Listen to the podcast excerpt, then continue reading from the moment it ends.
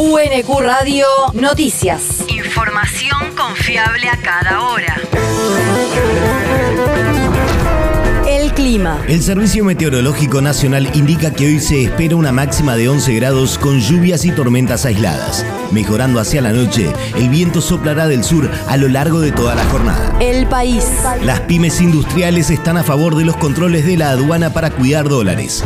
El presidente de Industriales Pymes Argentinos, Daniel Rosato, destacó la importancia de las medidas de control de las importaciones que implementó la aduana, ya que eso permitirá ahorrar dólares que se utilizaban en ingresos irregulares y redirigirlos a la compra de insumos y así recuperar la actividad fabril.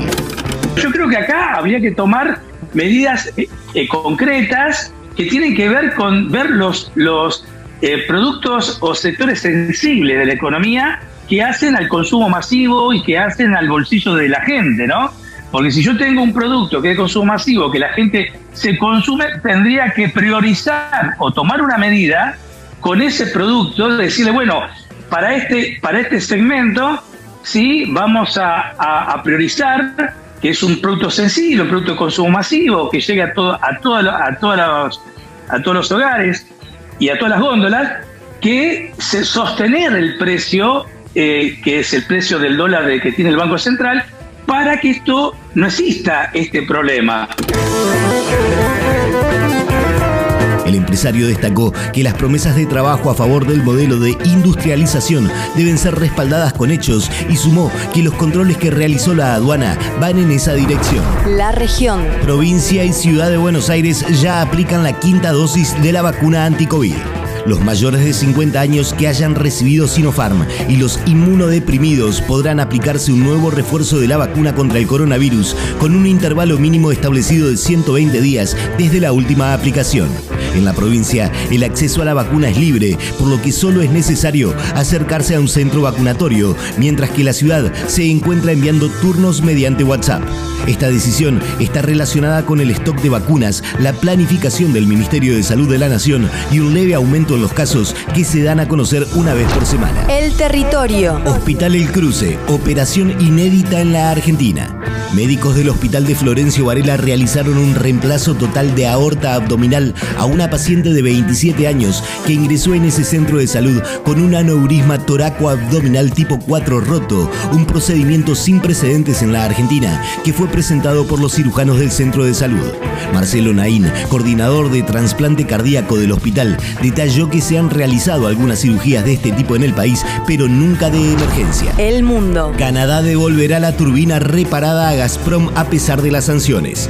El gobierno de Canadá informó ayer que decidió finalmente entregar a Rusia una turbina necesaria para transportar gas desde ese país hasta Alemania, que está recibiendo el 40% de su consumo habitual por causa del bloqueo impuesto contra Moscú. La turbina estaba en reparaciones en la filial de Siemens del país norteamericano y su devolución estaba suspendida como parte de las sanciones impuestas por distintos países occidentales a Rusia por la operación militar en Ucrania. La universidad. Equipar Ciencia. El programa federal recibió solicitudes de 509 equipos.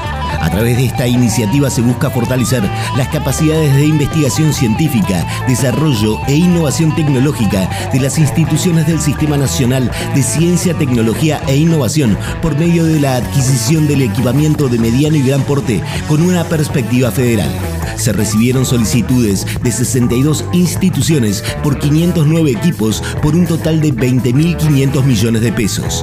Cabe destacar que pueden presentarse organismos públicos que forman parte del Consejo Interinstitucional de Ciencia y Tecnología, así como los organismos públicos científicos y tecnológicos de jurisdicciones provinciales y municipales. El deporte. Charles Leclerc ganó el Gran Premio de Austria. El piloto de Ferrari ganó la onceava carrera de la temporada 2022 luego de estar ocho grandes premios sin poder conseguir el triunfo y acortó diferencias en la lucha por el torneo con el neerlandés Max Verstappen de Red Bull que finalizó segundo.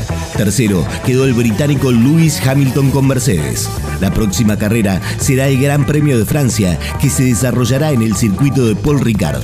Será el domingo 24 de julio, por lo que habrá un fin de semana de descanso para los pilotos. UNQ Radio te mantiene informado. Información confiable a cada hora. UNQ Radio, la radio pública.